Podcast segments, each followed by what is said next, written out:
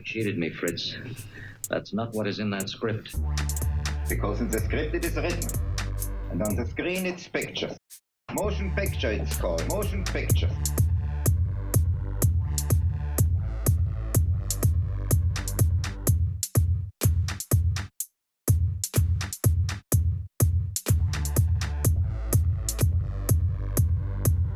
Hello and welcome to the online panel on perspectives on European films culture, co-organized by FERA, Federation of European Screen Directors, and the Lichter Filmfest Frankfurt International.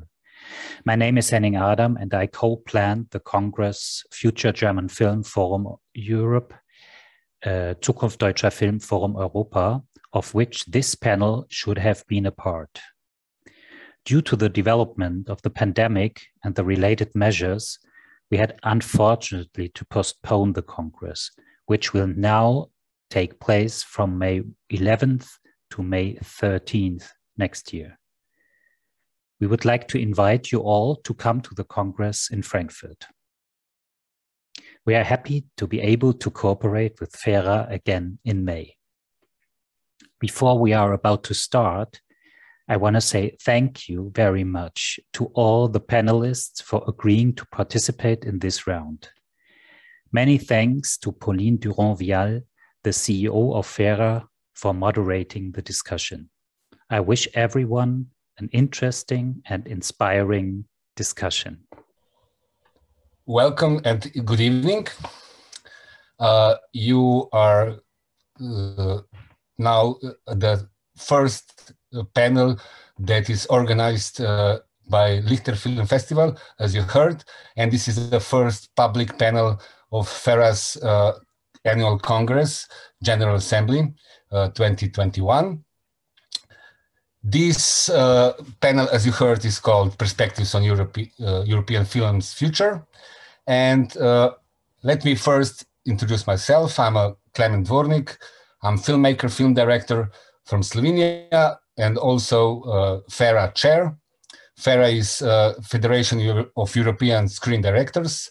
It's an organization of uh, 14, 49 uh, uh, organizations from more than 30 countries. So today I will be hosting this with uh, our CEO, Pauline Durand-Vialle, and our panelists for today are Costa Gavras, acclaimed filmmaker, film director, Rebecca O'Brien, film producer and European Film Academy deputy chairwoman, uh, Lucia Recalde, European Commission DG Connect, deputy director and head of unit audiovisual industry and media support programs, and uh, Edith Sepp, Estonian Film Institute CEO and European Film Agency Directors Association vice president. Now I give floor to Pauline Durand-Vialle, to set up the scene for today's panel. Thanks, Klemen. Uh, indeed, so just to lay out a little bit the topic for discussion today, we thought it might be uh, an interesting uh, moment for us all to take stock uh, of uh, the massive changes that we've all experienced over the last couple of years within the, the, the audiovisual and film sector across Europe. Uh, which were obviously quite accelerated by the uh, ongoing COVID-19 crisis, which is, as you as you know, the reason why we cannot have this discussion in an in-person hybrid format, but that we are coming to you today fully digitally and uh, and uh, and ready to rumble online.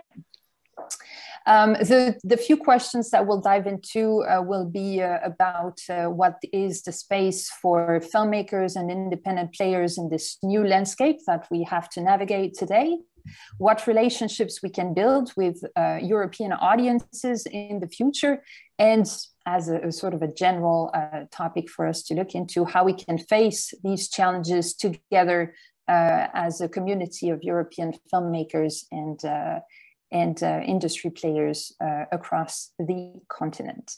And we will start with a, a, general question to our panelists to stretch our legs um, a little bit, our digital legs, I guess. Um, basically, these changes that we've seen over the last couple of years have impacted every part of the sector, every policymaker out there. And the first question that we'll ask each of our panelists is basically what is their general impression on these changes, and maybe more specifically, what struck them the most uh, observing the situation from their fairly unique standpoint. And we will start with uh, Costa Gavras uh, with uh, an opening uh, answer to this very broad question. Costa, the floor is yours. Yes, good evening to everybody, and uh, thank you for inviting me. This is the first time, so I am proud and honored. And I will try with my so-so English. In French would be much better for me, but I try my English to tell my general vision about European cinema. We are all Europeans, we are all filmmakers. And uh, what is to be a filmmaker? Of course, is to make movies. But what is a movie? Uh, some people uh, by the past in Europe, they used to say that a movie, it's a product. Mr. Barroso started that. He was a bad man and a liar, but it, now it's changed a little bit. But some people keep saying that it's a product. We're not a product. We are not making products. We're making movies. A movie, it's an artwork. A movie, it's a way, probably the only way, to show in our society the invisible, to show the, to show, to see and to see, to show the invisible in our societies and also in ourselves sometimes. So it's important for me to every country to have its own production, to have its own uh, film system, starting from the production, the distribution, and of course the theaters. And uh, there cannot be a national and of course international European movie without the help of the state. Of course, we have this uh, help of the Europe with uh, Eurimage, which is important. And I believe, I believe that should be much more larger and the European Union should be not only because with the European Eurimage, the European Union becomes a producer or a copy producer, but it's not a distributor. It has to be also in a certain way distributor. Distributor protects the freedom and the uh, and the uh, in the movies and also the authenticity and the personal, because a movie it's a personal, a very personal thing, that has to be uh, helped, of course, and uh, and uh, and uh, uh, uh, been shown also, been shown to other countries. I believe the European Union as a producer has to be also a distributor. How? I think it could be possible with asking to every country to show in his own television, national television uh, channel, channels to show every, every, every month, if not every week, a European movie. It could be a major help first for us Europeans to meet, to meet other Europeans. We, we are Europeans, we don't know who the other Europeans, uh, other Europeans also, also are and how they live. And also that could be a system like this, system of distribution through the channels could be a way also to help these movies to be sold here and there and to be a, economically a very important thing. That's general terms my, my, my, my feeling about the European movies and also to insist in the fact that we are making independent movies and also personal movies because it's the most particular thing I think in the world cinema that the European cinema generally it is a very personal cinema. And it's essential to protect, to protect and to help that movement. And of course, insist the fact that every country has to have its own cinema. And this depends also a lot of the European Union and the and also also the, the Commission. Some people in the Commission are uh, with us tonight, I believe, aren't they? So there has to be, to them, it must be very clear that uh, that can that is necessary to push every country to has his own cinema and that i repeat it cannot be done without the will the i would say the political or the social will to have a national cinema the state has to be behind its own cinema. So uh, that's in general terms I would like to say to start, and I will be ready to continue later with more details. Many thanks, Costa. You've said a lot already, and uh, I think uh, be it uh, your your point about uh, uh, singular voices of filmmakers bringing a, a, unique mirror to each of our societies across the European Union, that really chimes with all our membership, I'm sure, because that's uh, that's the kind of discussions we've had this very morning with with our entire gathering. So definitely this, plus of course public intervention at national and European level, the importance of cinema theaters for sure. And we'll talk a little bit more in details about the balance between production and distribution, particularly across the Union in a moment. Before we go to, to these particular points, let's move to Rebecca as a, as a film producer actively engaged in the European landscape. Uh, as demonstrated by your your commitment within the within the Film Academy. Um, how how have you lived through the last couple of years, and what struck you most? Let's say. Well, I, I am you know like everyone else, I'm very grateful for this opportunity to talk, and and uh, really thank you for having me on the panel. I feel like I'm a bit of an imposter since uh, Brexit has happened, and so the UK is very sadly no longer officially part of Europe, but we are part of Europe. We are physically part of Europe and we are mentally part of Europe. And it's very, very important to us, even though we have, you know, denied the administration. Um, many of us are still very upset about it. So not only have we had COVID, but we've also had Brexit. And this uh, has a terrible uh, we, we don't know the overall effects of this yet because COVID has sort of interrupted whatever if the initial effect of Brexit might be. But I can tell you from my perspective, it doesn't look great for the indigenous homegrown films that Costa is saying is so important. Our identity as countries and our identity as people thrives on our homegrown cinema. And uh, I love the idea of, uh, you know, the main TV channel in every country in Europe showing a European film at least once a month, if not once once a week. I think it's a great idea because we can see who who else we are, who who who we are in Europe. And one of the things I love about being in Europe is the way the uh, the nationalities change change and are so different, and yet you see, like if you go to Odessa, you see a southern version of St. Petersburg, and you cross the you cross the continent and you see these wonderful changes. Anyway, I won't go on about that. I'll talk about the, the, the film industry in the UK. What has happened here after uh, about nine months of pandemic um, when all production was delayed, we suddenly had this opportunity to make films because of uh, an insurance scheme. And that meant that suddenly everything went into production. And because we have a very good tax credit here, but also because we speak English in this country, we have now become a very important outpost of Hollywood. So half of our industry is actually the American industry, which lives around London and, and uses the streamers and the Hollywood studios use our studios in the UK, which are all around London, as outposts of Hollywood. And so suddenly everything went into production. And it's like we've had 150% of production. And what, what has happened is that every technician is working, every assistant is being raised to a level that they are, are not experienced with.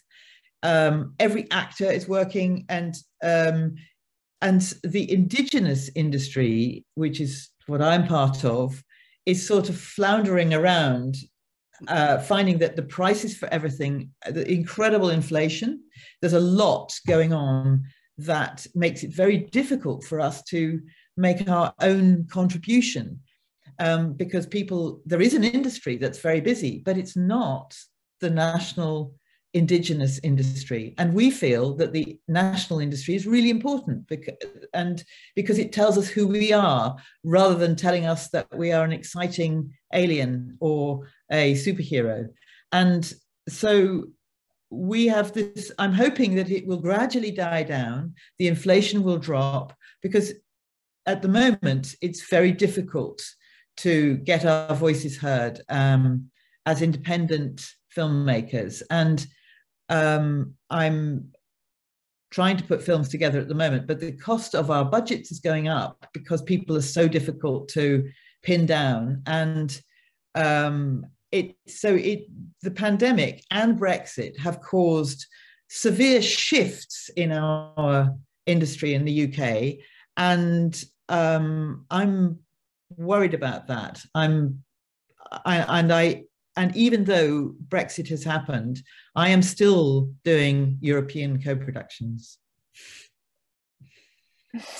Well, thanks for that, Rebecca. I think what you're talking about in terms of pressure on the local industry uh, is, is something that also chimes with our membership quite a lot. Again, this morning we talked about the very same challenge which is put uh, to, to our members. Full employment in, in certain areas of Europe is, is a wonderful thing, but it also comes with a terrible price which is uh, twofold, at least from what they were discussing this morning, our members.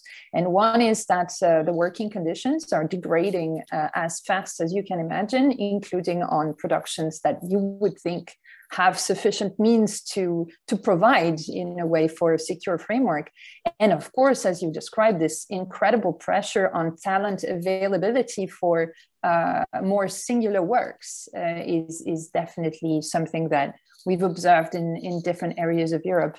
Um, I think let's let's move to Edith without uh, without uh, delay. Um, from your perspective in Estonia, how how have you how have you lived through the last couple of years, and what struck you?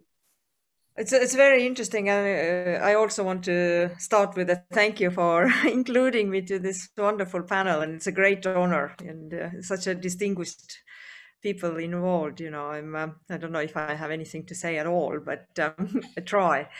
Uh, well, from from my point of view, I think the crisis um, does have many faces, and um, and some good things came out of the crisis too for us. I think we in Estonia, but in generally, I think many of the film funds in in Europe we tried to introduce totally new schemes uh, and we definitely increased the scholarships to the creators.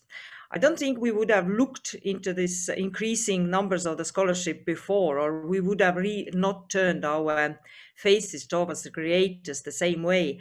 But this crisis did give us this overview that if you take away the work for, from the film directors, for example, and they can't go and write a book or an article to the journal or, or do some ads and commercials, what they do have to do between the projects, then what, what they are going to do? You know, there is a there is no income for the film directors in Estonia if if we don't support them. And we started to look much closer to the Filmmakers Union and we increased the scholarships five to six times. And then when this crisis, you know, we do have some time uh, when uh, the crisis is on a lower level. And I talked to the film directors in Estonia. Then I think uh, the feedback what I got was that it was the first time when uh, they could actually think and concentrate on their projects.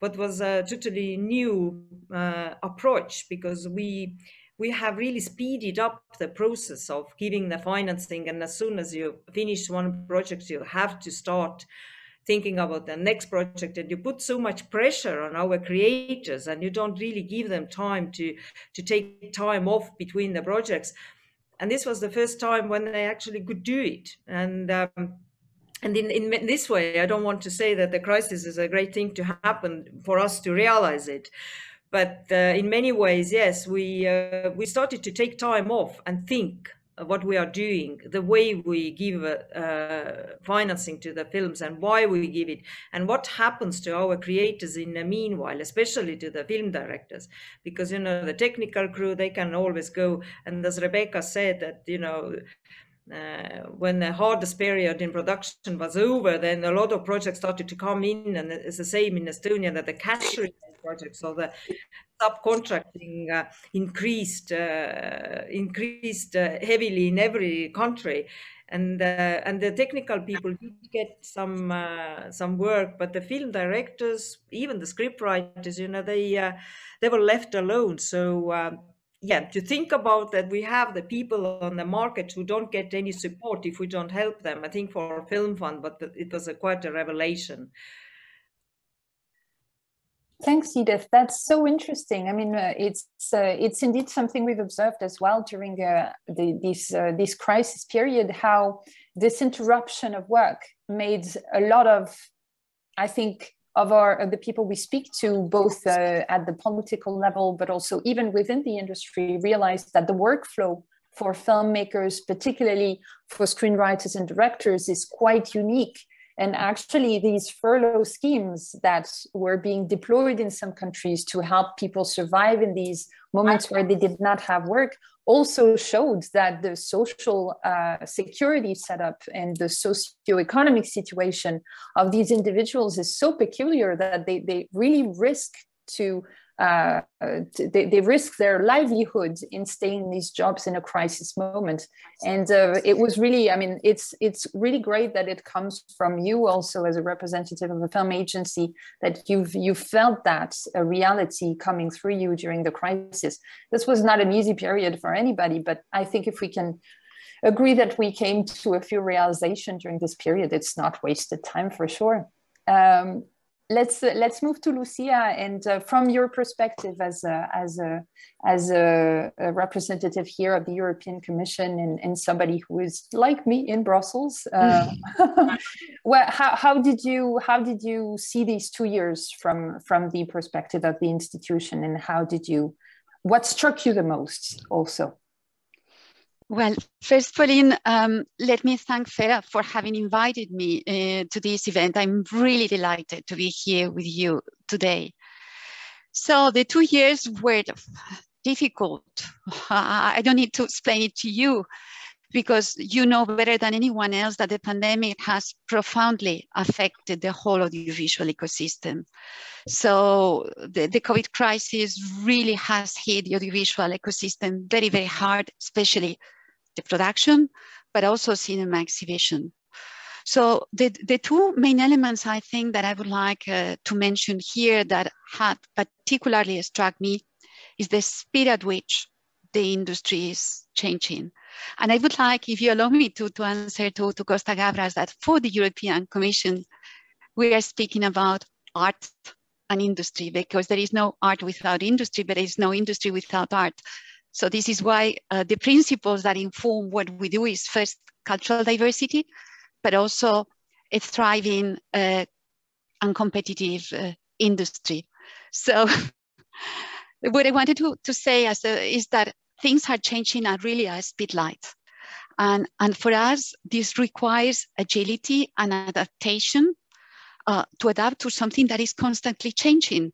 We had our media program in place and we had really to look at the possibilities to, to adapt it to, to what we were witnessing with, and, and it was not that evident. So I think one lesson is that perhaps we need more flexibility to adapt to something that we don't know.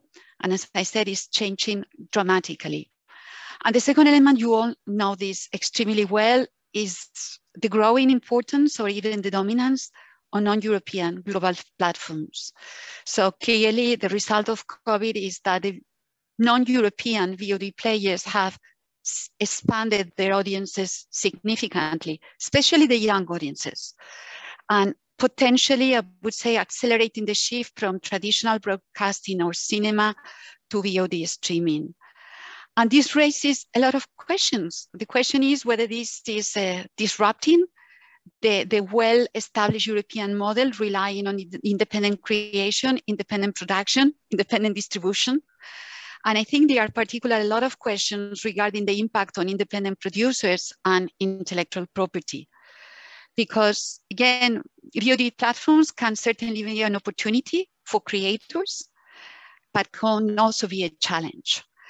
And, and we think also that especially uh, when it comes to some uh, IP practices, this could lock in producers and talents with platforms. So um, I don't think there is, perhaps we don't have a magic uh, recipe to address those challenges. And I want to tell Rebecca that what she has explained, I think that also we have seen that in the continent, prices going up. Um, but we think that perhaps we need to reinvent truly European collaboration models among creators, producers, broadcasters, and across the whole value chain, because that will be the only way if we play at continental level, if you are European and, and really scale up at European level, that will be the only way to really face, face this growing competition for these non-European platforms. Um. Thanks, Lucia. That's that's very interesting. I'm sorry you you see me going with this logic of trying to re repeat some of the elements that were mentioned. I think in what Lucia said, what's uh, I, I I find particularly interesting this sort of also a realization that some flexibility uh, might be in order in these uh, very um, challenging times of change. I think that's that's uh, that's that's really an important point. Um, and uh, also, of course, what you're describing of this observation we all have that audiences, particularly in this moment in time where we're still in crisis, have a tendency to to go towards online solutions. That is something that our sector needs to address as well because. Uh, we, we don't, uh, I think collectively uh, we can say that we don't believe that uh, uh online exploitation is, uh, is the only uh, solution to, to, to the, the issue of the distribution and circulation of European works, also because we know that cinema is carried very well on a big screen and that's that is also what carries the reputation for the film and a number of things that trickle down afterwards. Um, but but your point is is is uh, is uh, well well heard, of course, on the uh, indie production uh, and IP issues and this sort of lock-in phenomenon that we can feel with these new global streamers on the market. That's that's i think something we we can all observe uh, at our different levels.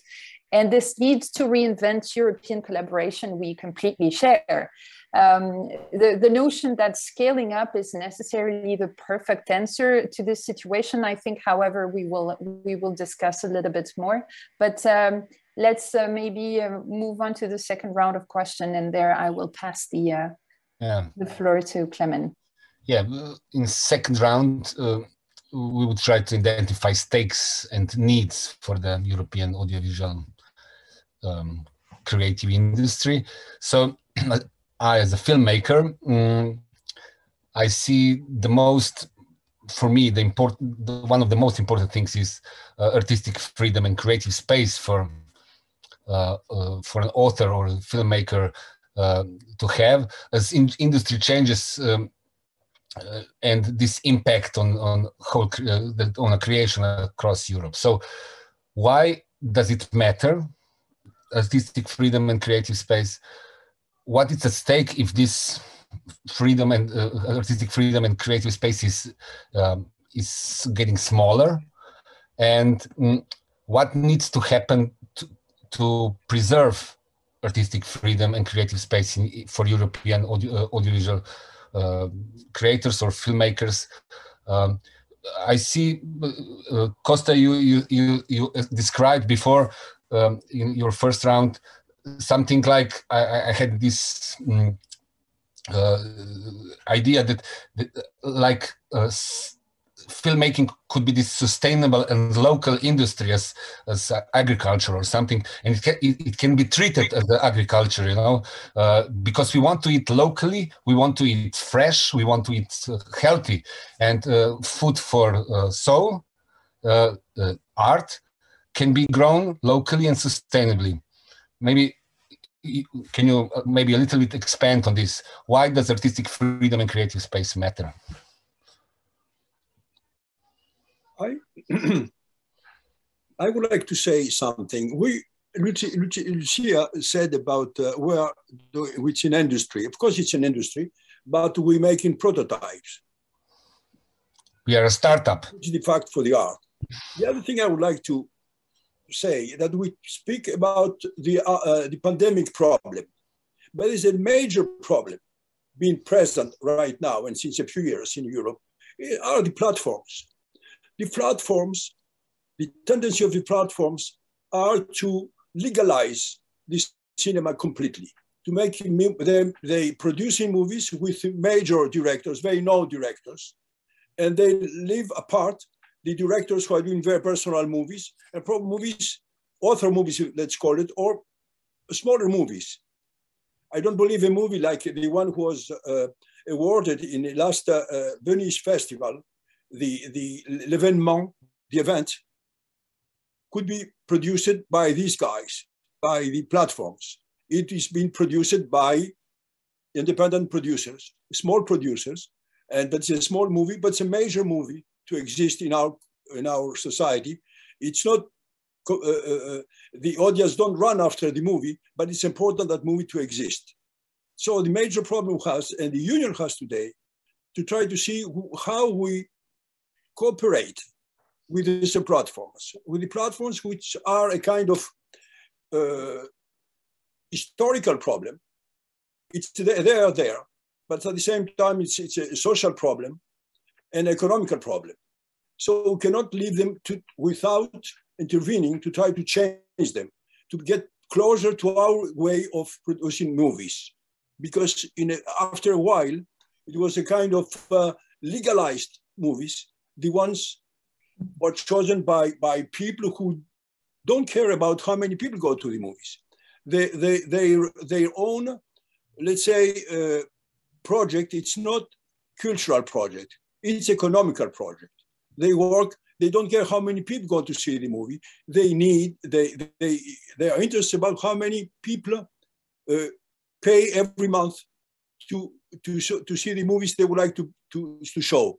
And I think the, the European Union has to collaborate with all the countries to see what can be the solution to keep our movies, our productions be free and our distribution be different from the ones they have that they propose to us.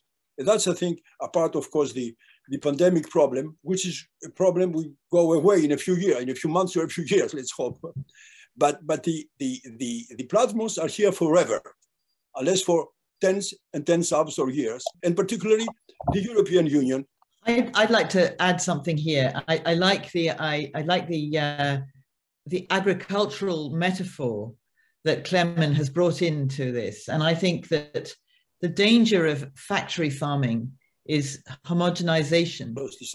And I think that is the way of making it absolutely clear. And um, we have to understand, oops, there's the factory farm just walking past, um, um, that the in, indigenous storytelling that we do as, as uh, uh, in from our own countries is it's like the research and development. It's like specialized feed being developed. It's, I think it's, I, I think this intellectual uh, specialization, it's so important. It's, it's like, it's, it's, you can equivalent, make the equivalent to, to climate issues. It's like without the uh, enrichment that individual um, uh, ideas coming from personal stories and new people, you you you end up with this the, the, you know the lowest common denominator, and you have the economic the economic mo- model of factory farming is that you get the most possible product um, and it's it's also it goes um, I think that the the the streaming and the uh, the globalization is really really dangerous because it means that we it, it's like it's like fertilizer on everything. Um, it it it doesn't let the interesting weeds grow and it doesn't allow for the, anything um, the fields to have a fallow year and it's so greedy it can only ultimately eat itself. That's my feeling. So we need the independent sector to be strong. And the only way I think we can do that is for uh, local, regional, and national um, support must understand the vitalness of its role in, in making interesting intellectual lives possible. Yeah. I don't have any sound. I don't know if uh, I don't know if you can listen to me. We can we hear- hear you. We can hear you absolutely. Maybe uh, if you want to, this is a small technical pause, people. Maybe you can um, um, disconnect and reconnect if you want to try and plug in uh, sound again, Costa. But in any case, we'll be we'll be here, and uh, if you can hear us, we can hear you. Um, so maybe I think you've you've you've mentioned a couple of pretty crucial things here. Uh, this this notion that Costa was describing of uh, that when uh, when a global streamer produces cinema films that are very uh, visible and well identified, you cannot help but feel that this is a bit of a promotional stunt for the service to look good in promoting certain types of films and certain uh, filmmakers. But it's not really a structural thinking about uh, promoting singular voices uh, across the world. That's that's not what we're talking about. It's a it's a different business model and a different intent.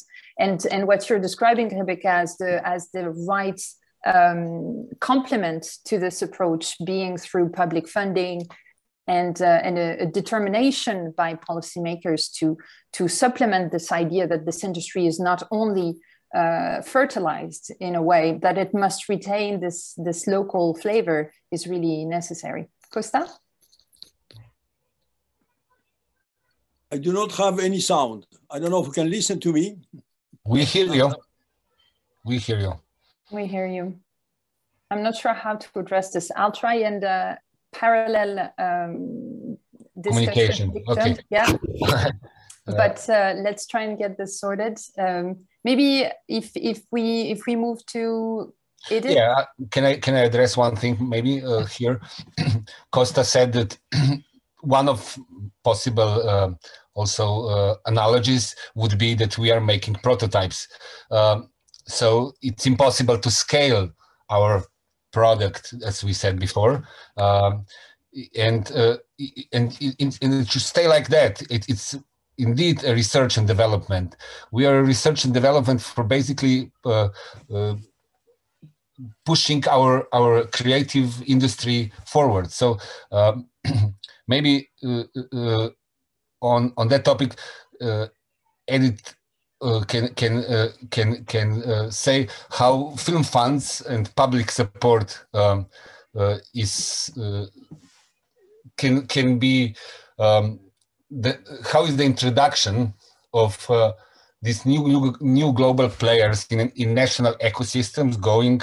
And uh, what is the balance between the development entertainment and entertainment industry uh, and maybe uh, what is the position of indie sector uh, how smaller pro uh, production countries are doing in this context?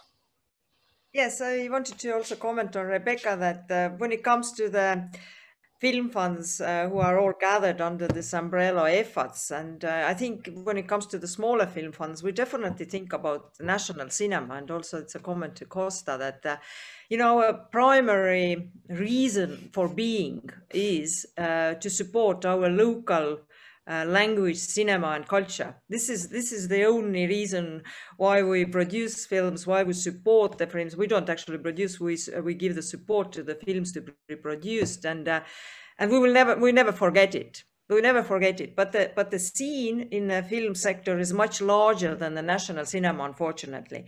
And I remember a few years ago when we only had this national Yes, support Pauline. we, we not surviving. You know we had to bring in for example the cash rebate so that the people in the film industry could work more and get the experience what is Ah bon, gained j- via j- the- j'arrête tout et, et je recommence. sorry edith sorry uh, can can the administrator yeah thank you very much. Okay s- edith go on. To equalize in an internal market that we need to feed our people also via the uh, subcontracts and the cash rebate projects in order to keep actual, actually national cinema alive. But we constantly bear in mind that this is our main task in our lives to keep the national cinema alive. And so do, does all the other national film funds, especially the smaller film funds, because we, you know, losing our uh, uh, language uh, and our cinema is, a- is a bigger loss, for example, or it's more noticeable than in bigger countries.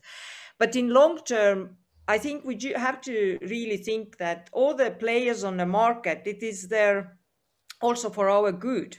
Because uh, if we if they show our our films then they have to invest in our production. And this is simple as that. And that's why we have rule book uh, in uh, europe what is called audiovisual media services directive what gives us the opportunity to kind of um, give the obligations to the different players on the market so that they would do the investment into the national production.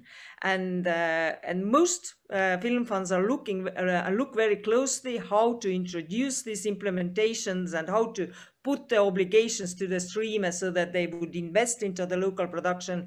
And 14 countries already have done this. They have uh, introduced these rules and even the countries what is uh, more to north like uh, baltic states but also scandinavia even we are looking into the putting the obligations to the streamers who are sh showing the films in our market. So i think i do think that the national film funds take the responsibility very seriously and we don't really let the things just go out of hand but we try to get more money into the local production.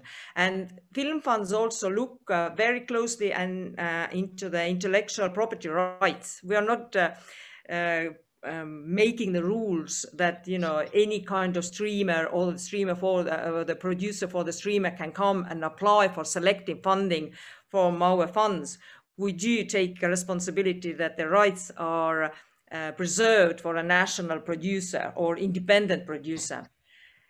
Uh, so yes, we don't let them uh, the rules to go out of hands in many ways. And you know, during the crisis, I would also like to say that we do think about the audience. We do think about the cinemas and we do support them. You know, each country had their own mitigating measures to support uh, the, for the survival of the cinemas. And it is cinema we can see as a house, but we also thought about the people and the audience who is going to see our films. And uh, we did the, our best to keep them uh, at least coming back or keeping in mind that the cinema does exist. So, um, but obviously the crucial ro role is on EU and the media program. And you know and the many many opportunities what the media program gives us uh, across the europe rather than only on the national level. Thanks edith Klemen, do you want to follow up or shall we? No. Okay.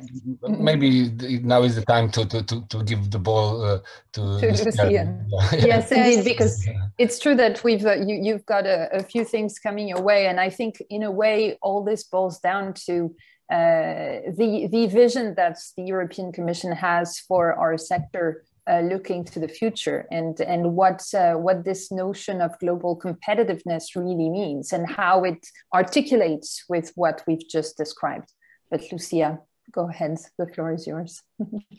well, if I can start um, on the media program, I think it's very important to acknowledge the effort that the Commission has made to increase its budget Rebecca, it's a pity now that you cannot apply for the media program because we are much richer than we used to be in the past.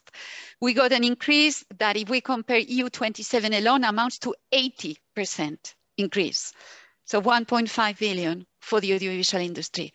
So it's a, it's a significant increase and the increase was an acknowledgement of the role played by the audiovisual industry, not only, I would say, as an industry, but also in times of COVID crisis, it was important the reflex of our societies and the importance of cultural diversity. So I think all these elements were recognized by the Commission through this huge increase in the budget.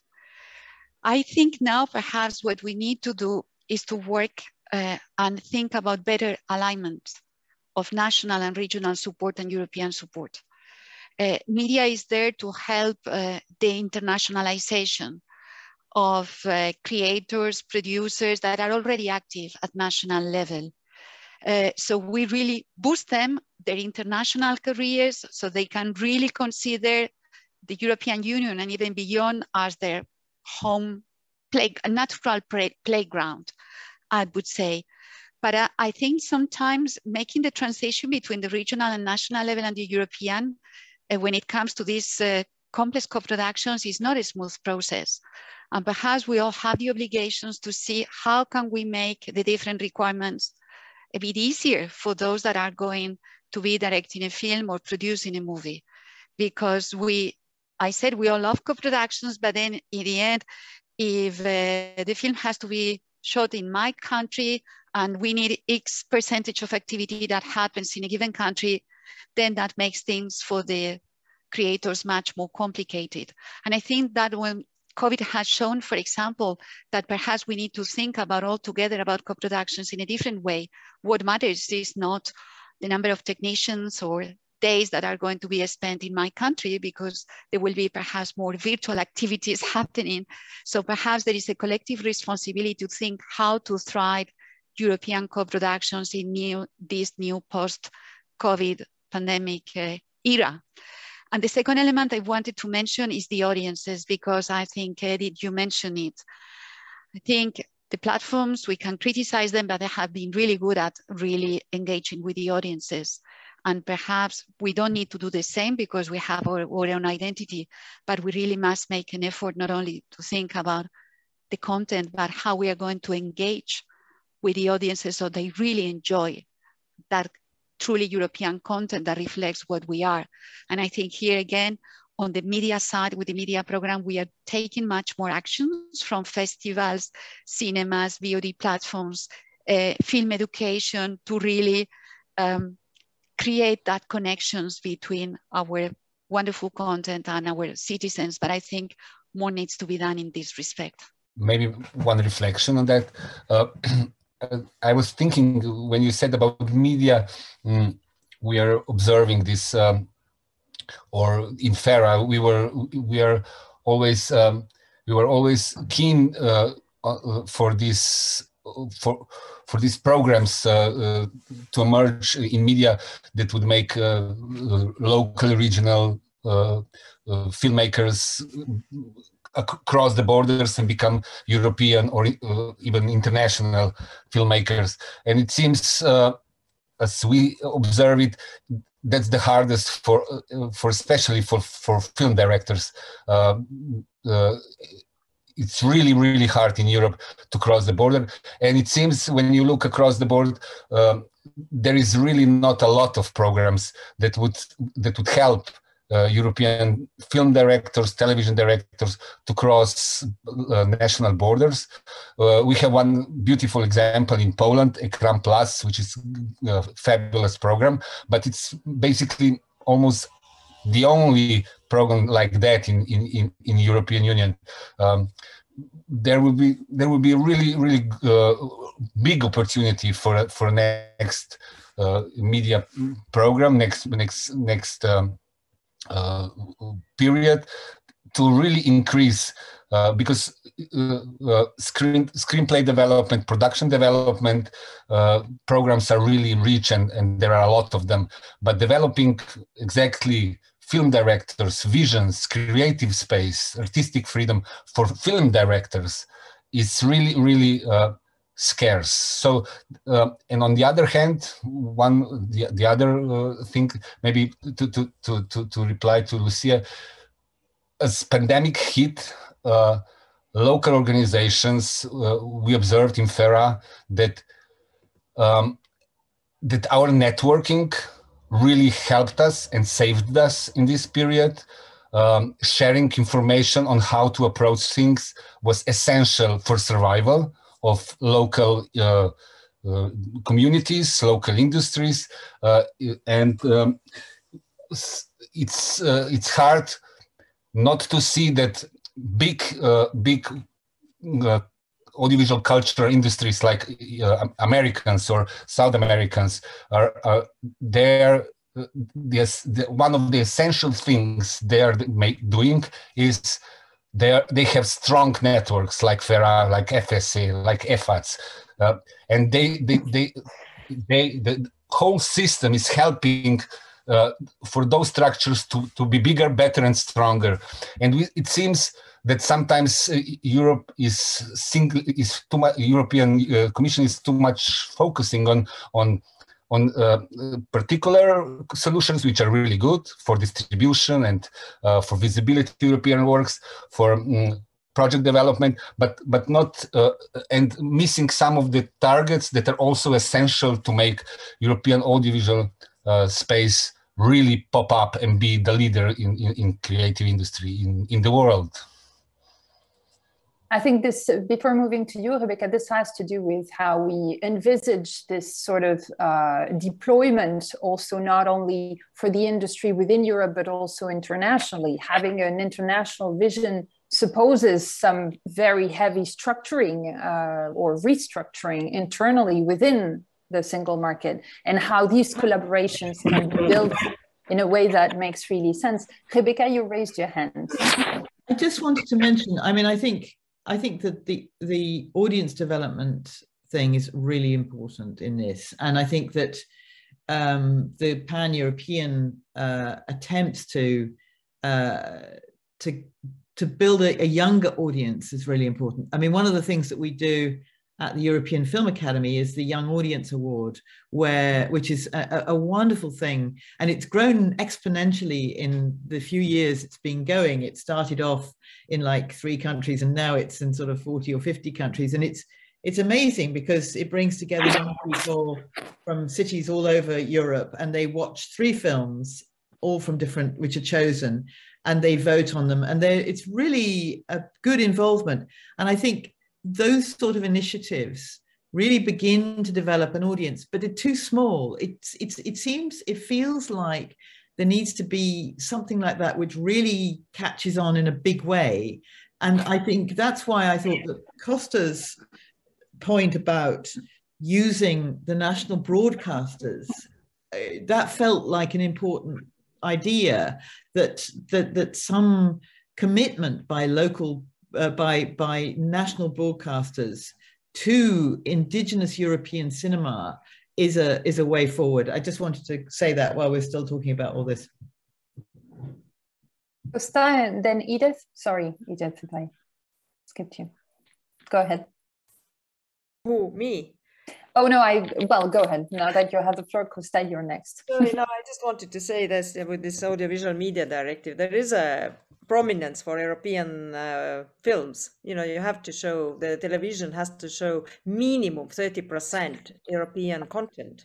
So Sadly, not in the UK. 50 50. We can't ac actually access your uh, uh, channels. We would do the best to do that, but we can't really tell them what to show. But there is a in inside European Union, you know, there is a must to show certain uh, certain percentage of the European works. But it could be always uh, more prominent and it could always curated. Also, I think the curation, you know, we are on this stage already. Then then you show the films, and you know, the younger generation doesn't really understand profoundly what what is this film is all about.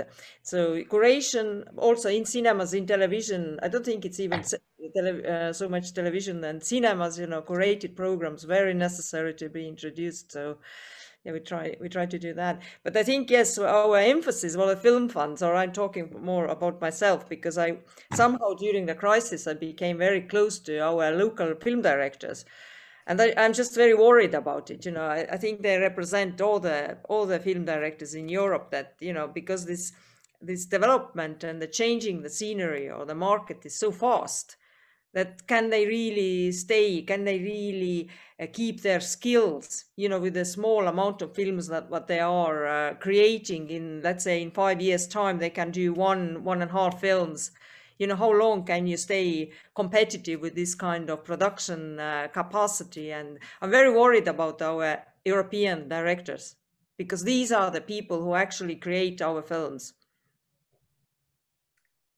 well, I can tell you that that worry uh, is uh, shared by themselves uh, to some extent. Uh, but Costa, you wanted to come in? Go ahead. To come in because I heard, I list, I, I lost a lot of speeches. Sorry for for a while. But uh, the last one I heard was about audiences. I think it's very important. I think Lucia said kind of number of possibilities to attract audiences. I believe personally, and I insist here in France very strongly, that the movies, the cinema, be teach, taught in the schools. Mm. To start for young people, uh, that we're teaching them music, I believe, everybody. We teach teaching theater and literature. But cinema is something so important. Images are everywhere in our society, starting with television, for telephone, and on the streets. And the, the, the young people, the ch children and the students has to learn how to make a choice about what picture has to be seen, what movie has to be seen. And the only way is to teach them at the school the, the cinema. And what's and of course show them movies. Show them movies from the past, from the beginning, the most important movies. And I think they will be at the beginning, they, they don't they won't like that very much because they're black and white. But after a while, my own experience, because I did a little bit that in a small town, they like very much the black and white movies. You show every child the the the the uh, the Charlie Chaplin's movie, the Le, Le Temps Moderne, Modern Times. At the beginning, they don't like it. At the end, they're very happy to watch it again and again. That's I think there's a major problem to start from there, because it's an art which will be the images. It's an art will be in our, our lives forever. Whatever we do, whatever that. That's that's a very a critical point, isn't it? To uh, to find ways to connect with these younger audiences, but actually all audiences, and and give them a taste of what different and good can can be. Um, in many ways, that's something that is quite difficult to do and, and indeed public intervention has always been critical in, in doing this work i know that a lot of filmmakers who uh, who are involved in these media literacy initiatives at national level tend to love interacting with these classes and really have a chance to talk about what what the image really is. So that's i think that's that's something that we we we can all agree to. And i i do believe that there are a lot of national and, and european initiatives actually already in existence but maybe there is something there to dig into further uh, in terms of really deploying as this as a strategy in a way something that is really actually front and center um, in, in building European tastes for our own reflection, which is sometimes a little bit challenging. I don't know, Lucia, if you want to, to comment on this. Well, I, I would like really to tell you about two initiatives that we are implementing. One next week, uh, implemented by Europa Cinema, but it's called European Cinema Nights. And we started more modestly with 30 cinemas all over Europe. And next week, there will be more than 70 cinema theaters all over Europe that will connect and we will screen European movies. The cinema exhibitors themselves choose the movie they wish for different reasons, could be, I would say, heritage movie or a new one, and they bring either they organize panels, conversations around the movie, because we know this is going to attract people. And what has been super, super rewarding for us is to see that the cinemas exhibitors were thrilled and completely committed to this. So now we have, as I said, more than 75 uh, cinemas, not only in big capital cities, we wanted to go to smaller cities all over Europe. And I think that's a very good way to connect with audiences. Another initiative we promoted, we call the Season of Classics. So we try to give a second life to the big classics of the, of the European cinema. And I can tell you that seeing I don't know, 3,000 people in the uh, open air Thessalonica watching an old movie, it's really a kind of lifetime experience.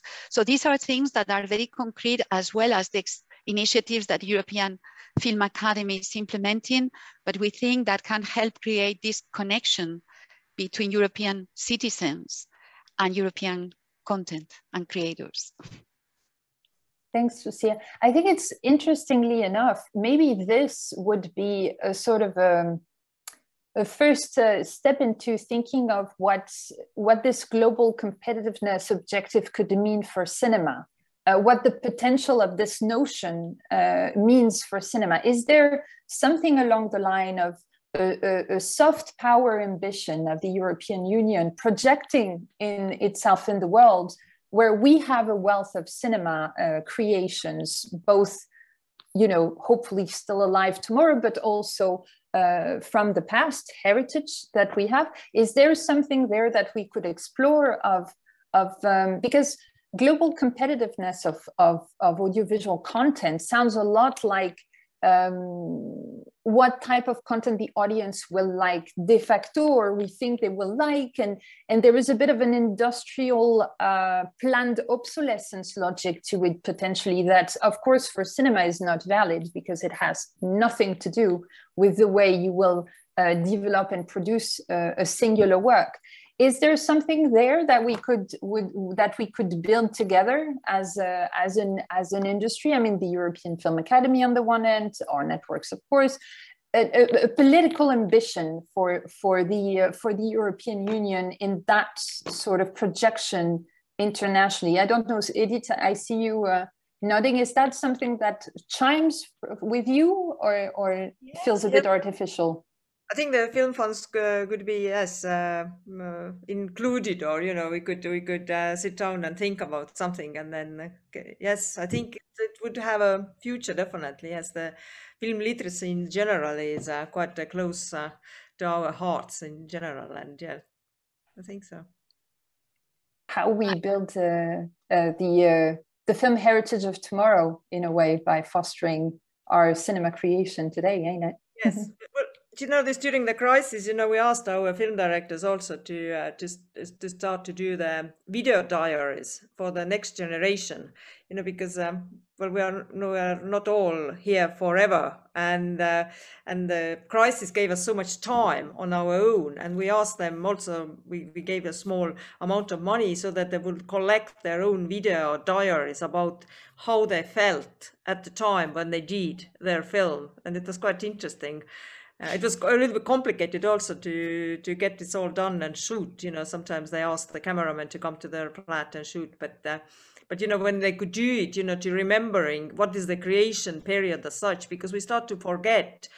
We just think it's quite mechanical. You just put the film together and it's going to run on the screen, but there is a huge thinking process behind it and people don't know anything about it so to describe it in words how you felt and what did you do and why did you do this or that you know, it opened up what is the director's work, what is the uh, uh, creation process as such. And people were very interested in uh, in the schools, especially to to play and and show it to the to the pupil.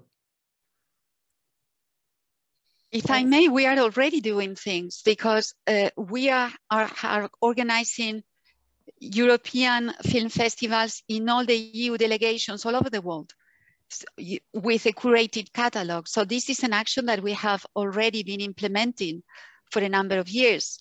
Uh, so we certainly from the European Union, we try to bring the best European content all over the world.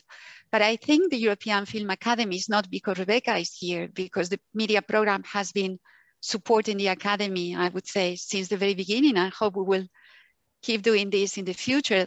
I mean, Uh, the, we have European Film Awards. So is this not something we could all work?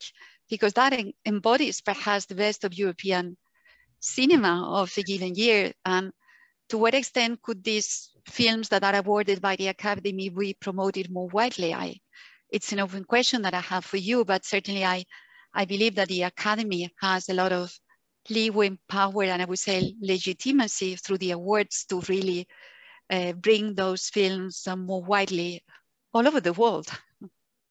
Um, just on behalf of the Academy, I, it, it's interesting because it has different perceptions. The the uh, European Film Academy is is perceived differently in different countries, and it has, and sadly, it has little traction here in in the UK. I mean, I don't know why the UK is so in such denial about being European. Maybe they'll get over it soon, but they keep on thinking that they're American, and I find that re- very difficult. But but um, uh, but I think that the the European the, one of the problems we have with the European Film Academy is that often the films which go into the commercial sphere are the ones that are voted for. We always try and make sure that there's a broad range of films for everybody to see when they're members of the Film Academy who vote.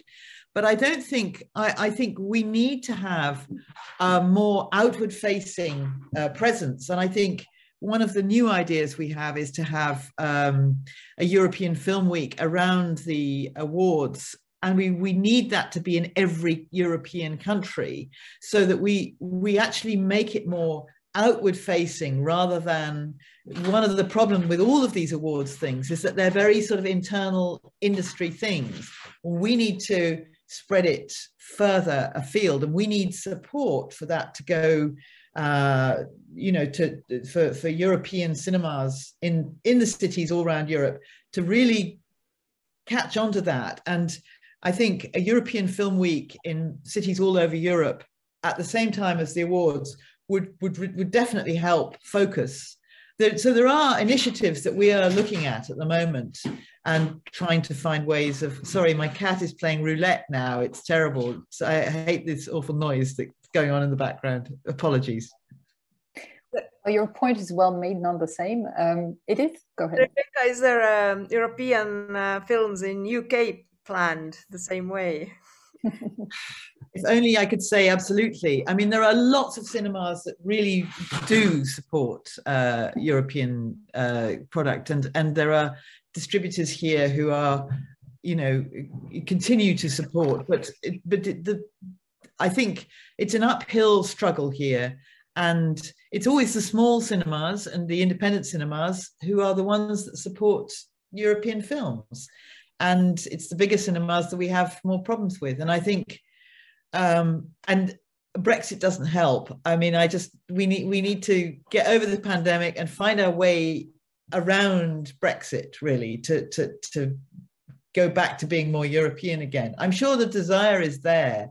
Mm. It's just we we have to we have to all realize the error of our ways and how bad Brexit is.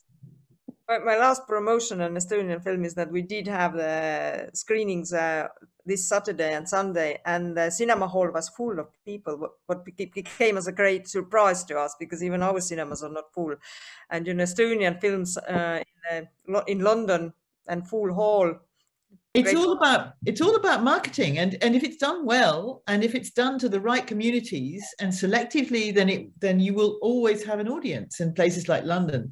It's just um that depends on how good the cinemas are as well. And again the small independent cinemas bless them are are always the best at getting the right audience in there because they care.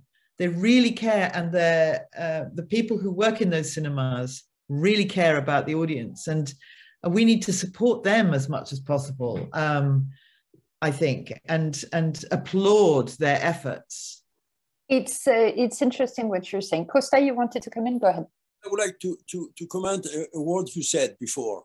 You said about create the taste the taste for movies the taste for uh, european cinema. Uh, we have a taste for the american movie. We go automatically to the american movies years ago, my generation didn't go to the Korean movies. After a while, we the Koreans, I don't know how, they created the taste for the Korean movies, and we go to see the Korean movies. Of course, there is an extraordinary example with Koreans, because the gov Korean government, will say it but probably, if you say it about it, stop me, this obliged the theaters, the Korean theaters, to, for 100 uh, days every year, to show Korean movies and they created the Korean uh, cinema. It was as simple as that. So I think probably we should find a way to create a kind of Euro taste for the European movies because when I have possibilities French take to see here and there different movies and uh, European movies. It's amazing the discoveries I'm doing and the audience there, they've come out very happy like me because we discovered something important and different that doesn't exist in Europe, or it's very, very small. We should try to, I know how to do it, but we should try to, to, to create a bigger, bigger space for the European movies everywhere. I spoke before about televisions, of course, a way, but uh, it could be also through the theaters, because you don't see in the theaters Euro, uh, European movies either. Why? We have thousands of theaters, theaters, and we show always the same movie. Sometimes you have a movie an action movie, American or whatever action movie, is there for weeks, and very people go, very little people go to see it, and they don't change it. I don't know why, because there is a taste. That's the distributors. It's the, it's. I mean, that's the problem we have. Uh, you know, we can't.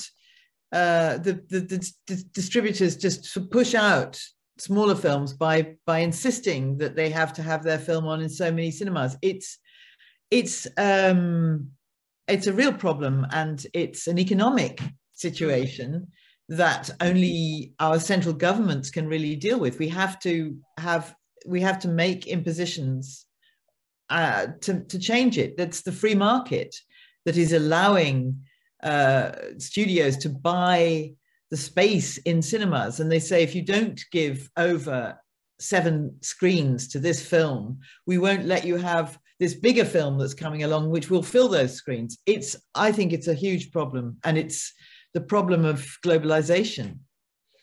I think you're making a very important point. Is that there is a, a there was already a, a, an economic dynamics about theatrical release before the pandemic, but now we are in a situation which is even more challenging in many ways, uh, where we know that distributors and theaters are under massive pressure, and that's when you try to get out uh, of a crisis. Of course, at first you're gonna take the films that are available, but then after a while you're gonna want to go for what you consider an, an, easy solution to fill in your seats right so it's it's it's quite a challenging moment uh, when and and you you know like me that everybody says something that sounds like a an obligation uh, everybody cringes right now. They we already cringed before but i think now everybody's cringing even more. And if you can argue around it in a way that makes sense uh, for for the entire value chain it, it helps.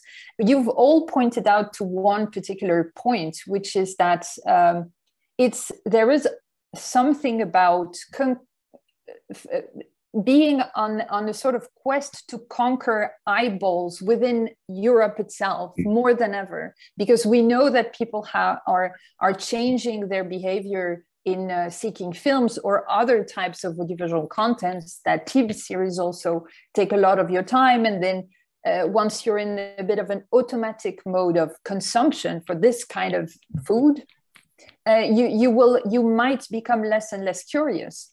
And how do you how do you challenge that change in taste, which is really fast and, and accelerating, but also how do you curate what you put forth? Because making things available is not enough. And actually conquering these audience uh, has a price in terms of marketing. Rebecca you were talking about smart uh, promotional approach by some theaters but but actually it's across the value chain if you were thinking about putting forth uh, any type of work online you would have exactly the same challenge of, of having to really take your little um, purely huh? and uh, sort of just go up the mountain one bit by bit and this is something that probably we all need to think about how promotion has become so important and editorialization and a real strategy behind works and maybe distributors which are uh, now in, in a number of countries calling themselves publishers uh, are doing this work of putting things forth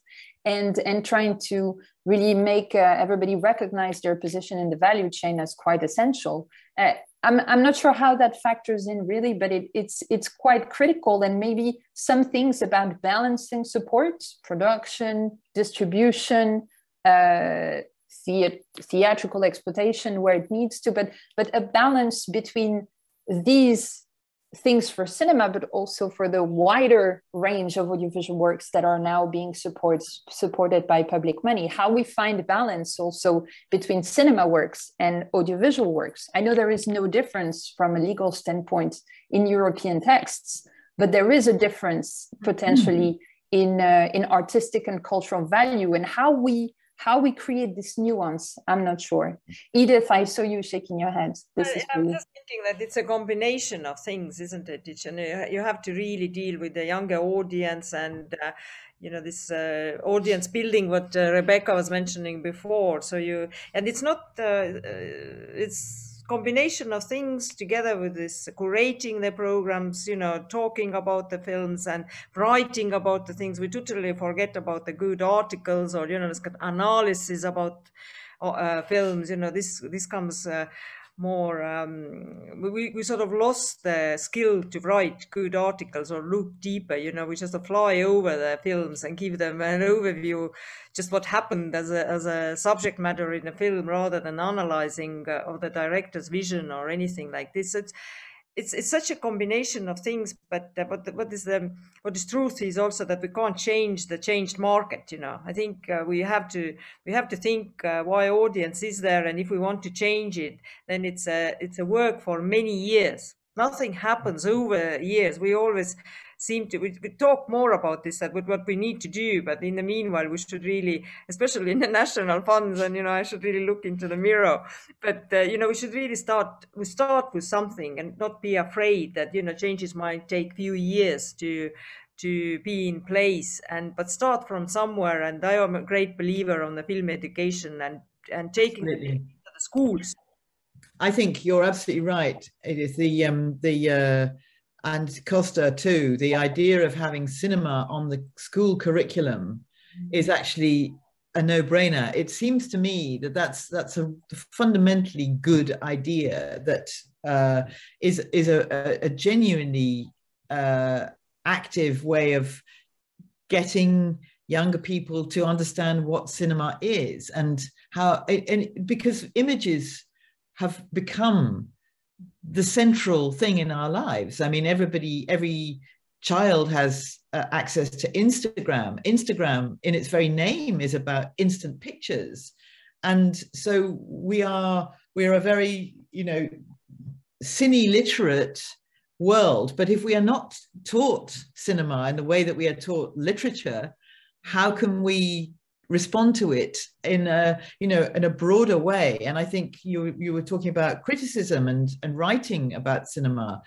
Um it i think it it's so important that it's a central subject now because it's become in our lifetimes it has become uh, the predominant form of communication. It's visual communication so we must we must learn it. We must understand you know we must be taught some of it. We can't just be given it chucked at us all the time. We you know as children how do we choose? How do we learn how to interpret if we are not supported by teachers? So i think the education that's what i would take out of this particular discussion more than anything else is is education you know, I find that really interesting if you connect this idea with what Lucia was talking about in terms of uh, better interaction between national in um, national, regional, local, and European initiatives. Because some of, you know, when we talk about education, some aspects of these policies are definitely not in the remit of the European Commission. Uh, same thing with certain aspects of cultural policy the European institutions, which are embodied by Lucia in this conversation, have a, a set of, of competences, but not all of them.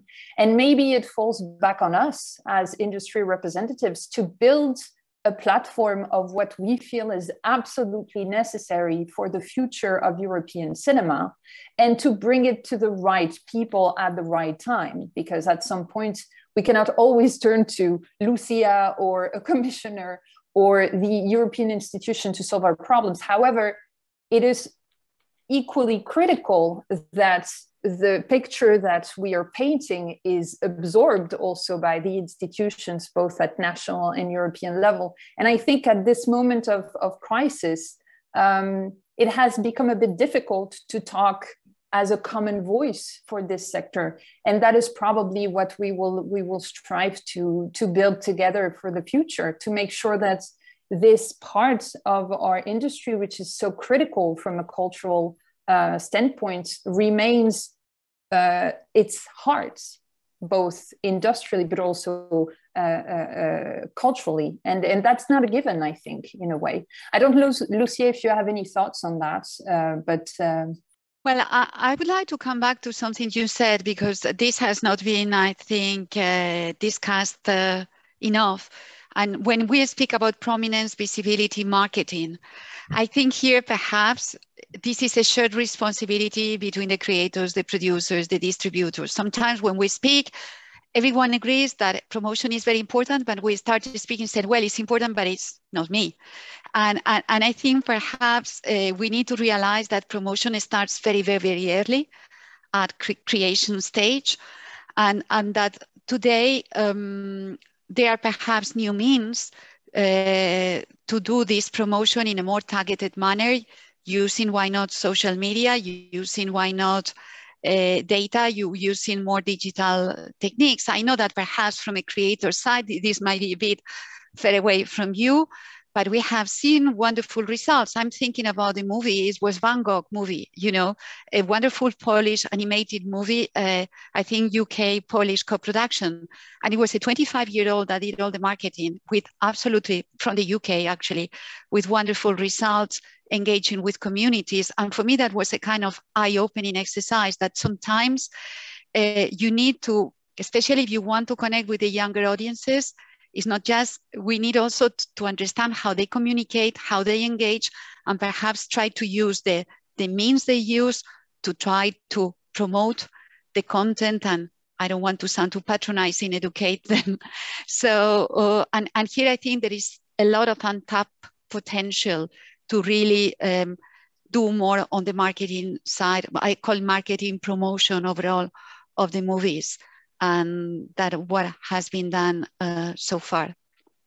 Uh, you you make a you make a fair point. I think at the same time uh, we know that uh, uh distributors have uh, have built strategies to target audiences through digital media for for quite some time now. And it's been something that we've actually discussed within our network a couple of times how filmmakers sometimes need to become uh, designers of their own brands to carry projects and, and to make the most of some of these strategies that are de de designed by, uh, by, by distributors and to target audiences. But at the same time, we also know that uh, just as a matter of fact, I don't know if you know, but filmmakers are not paid to promote their works in Europe. And that is a massive amount of work and know-how to build, and that we we actually, as a community, I don't think have approached until now.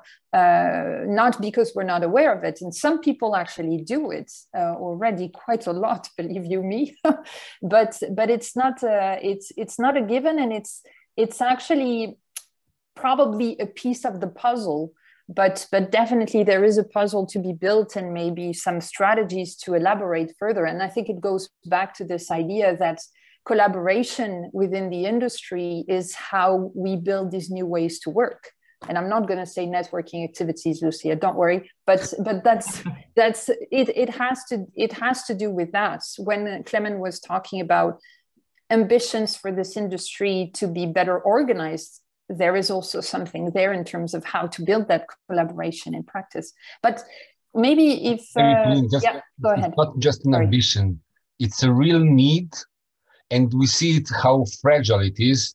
Uh, since it's for now, I see all the organizations, our part, our sister organizations, are really well run, but on really tight ships. You know, it's it's it's really fragile. This system. It's not it's not built on like uh, American DGA, which is built on, on 80 years of, of, of, experience and, and strong economical, you know, um, uh, foundations. You know, we we float in the wind in Europe, and that is one, in my opinion, one of the major factors why European cinema is barely, uh, barely, barely uh, competi- competitive with with other world cinemas.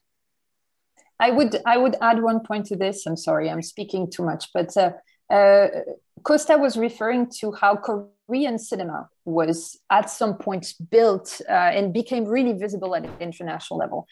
This was the result, indeed, as he pointed out, of a very strong and intense national policy, which was which had different aspects. It had to do with regulation of the local markets and national audiences, but it also had to, to do with a, a very ambitious soft power policy for music, cinema, uh, TV content that we see today, uh, 20 years later, after this new wave of Korean filmmakers that emerged 15 to 20 years ago um, is but but it was really like a, an all-encompassing strategy that even had if i'm not mistaken technological elements that had to do with the technology carrying this sort of uh, works uh, across uh, across the nation and across the globe. So these are it, it's, it's sometimes it's really difficult to envisage how we can arrive to a very ambitious result without having such detailed strategies and, and enforcement uh, behind it. Costa, you raised your hand and then Rebecca, sorry. No, no, I would like to say, uh, uh, Klemen mentioned the DGA in the United States, but the States don't, don't have only the DGA, which is very important, they do a great job, but they also, also they have also the MPA, the government uh, uh, organization. It goes around the countries and they say we should do this, we should do that with our movies. I mean, it's important. I don't know if Europe cannot create a, a kind of MPA, European MPA, and try to, to do something around the world for because it's the other problem we mentioned, mentioned today. I was shooting in, in Chicago and I was invited in a university. And I spoke about, of course, the French cinema, and I spoke also European cinema. And they said, Europeans have a cinema? How is the European cinema? So they knew a little bit about the French movement, really a little bit, but nothing about European cinema. So a few days later, I brought movies, a German movie, and they, I said, show them. And they show it, and they were very surprised to see that there was European good cinema, a great cinema even. I think that's another problem we have, because we spoke a lot, of, a lot today about the, the, how we do around the world. We are not present around the world. Mm. We're deep, a little bit present by some funds to try to show here and there a movie from different countries and a movie which are awarded and uh, and uh, known, known, but there's much more movies than that in Europe, and this is nobody knows about them. Rebecca, you wanted to come in, and then well, we'll actually, speaking speaking to Costa's point, I think France, because they put they've because they've put such a lot a lot of effort into promoting their own industry, um, they do actually publicize their films better than Europe does as a whole. And I think that, that that's a national that was a national endeavor, and it was about keeping the the French language going. And it, it and the CNC has done a very very effective job in both its goal for keeping French French language going and for making a lot of French cinema. And it's a very, very strong brand because it's been built up over a number of years. And in a way, it's like it's been going longer than the Korean uh, thing. And it, but it, it it's it's very effective.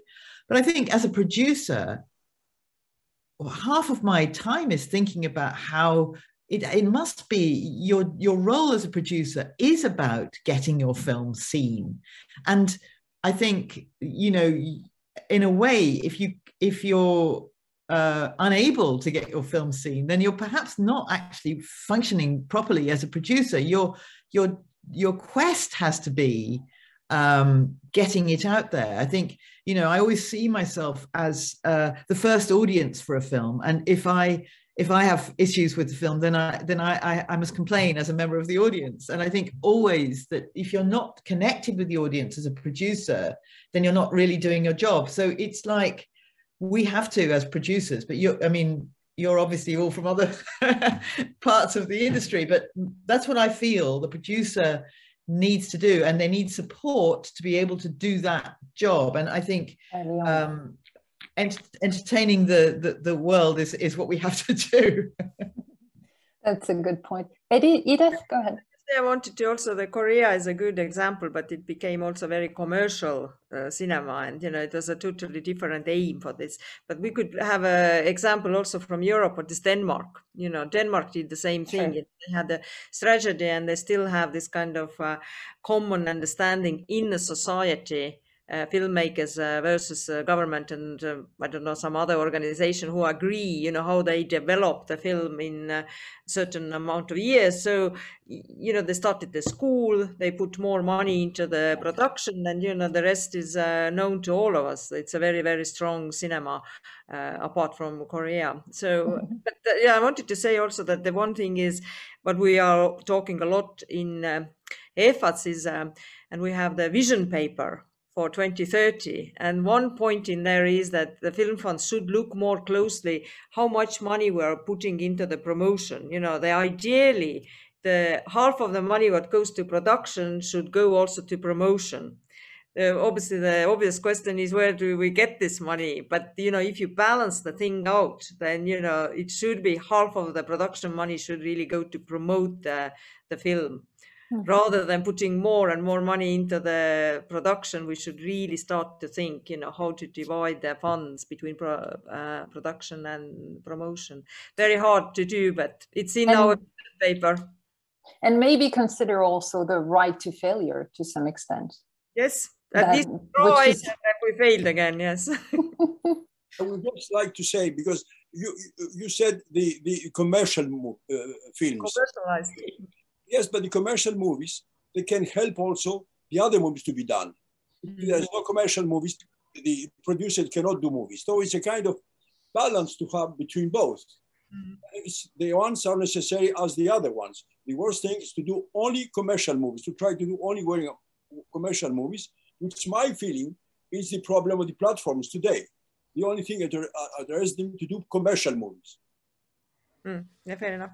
That's that's that's an interesting point, and I'm I'm keeping an eye on the uh, questions coming at us from the chat, and some of these we've already touched to, so I will not uh, put them to you. But I think as a, a closing, because we you've you've been uh, you've been very active for an hour and a half already and very engaged, so we won't keep you tons of time longer. However, maybe one question that was raised uh, about um, uh, what actually is uh, European cinema as a, as a concept? Um, maybe not that question generally, but more specifically, is it possible that the common feature of European cinema uh, has to do with, with the production conditions and particularly with co-productions and how critical they remain to the existence of, of uh, a lively uh, cinema landscape across the European Union? How I mean, of course, it's a it's it's a it's a pretty basic question, but how critical do you think co-productions remain for European cinema in the near future?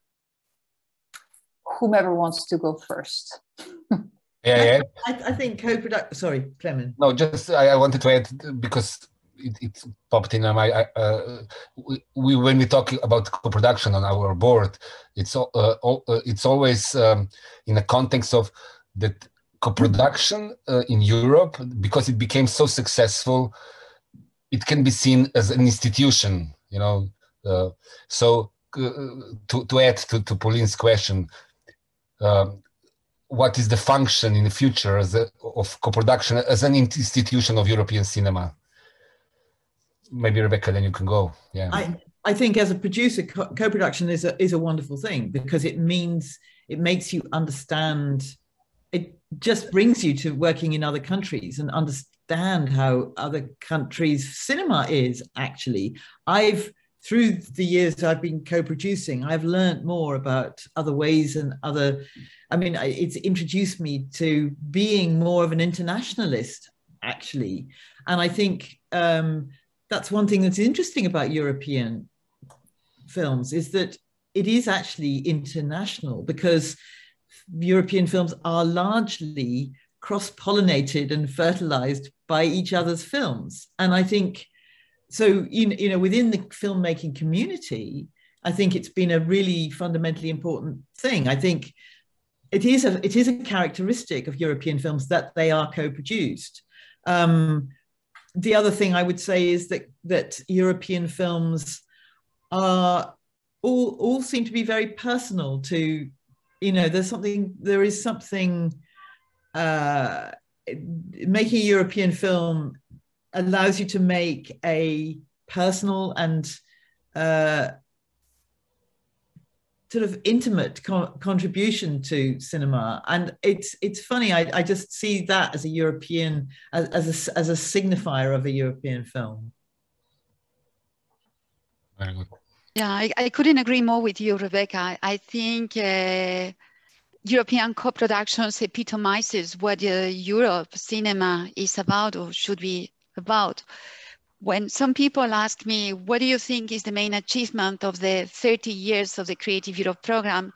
I said that it has really created a, com a community of creators, producers, distributors that talk to each other, work with each other, understand each other, learn from each other. And it's something extremely intangible. You cannot assess it based on, but I think it's in the end what makes you as industry and creators truly Europeans. And I think we are very proud that through this European program, we have contributed to create that mindset, that mindset of being open to work with others, to learn from the others. So I don't know. I think it's, as I said, for me, this is, uh, it boils down to the essence of certainly what we think we should be supporting through this European Creative Europe program, through the media program. We certainly have, uh, as you know, uh, a lot of expectations with such a, a doubling of the budget and, uh, and a commitment, also a political commitment from the parliament and member states to securing this this uh, this this new envelope of means for the Commission to implement um, its support program is is quite symbolic. Uh, also, uh, I don't know if any one of you wants to uh, to to conclude, say a few words uh, to wrap things up, but.